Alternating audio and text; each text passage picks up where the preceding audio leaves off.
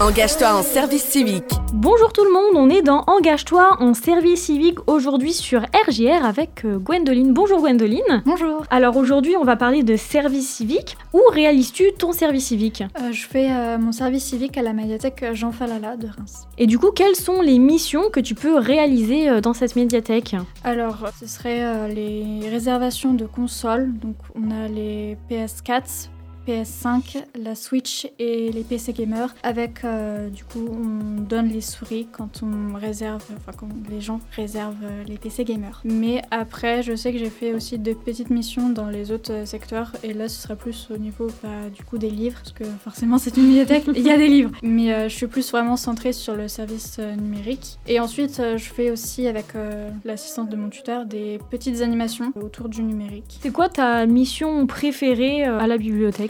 Euh, bah, c'est être euh, bah, aux réservations euh, bah, du service numérique parce que je suis au contact des gens et, et sachant que j'aime beaucoup les jeux vidéo, c'est un domaine euh, bah, qui me passionne depuis toute petite. Donc voilà, C'est un domaine dans lequel tu te retrouves. voilà, c'est ça. Ce service civique, comment tu l'as découvert?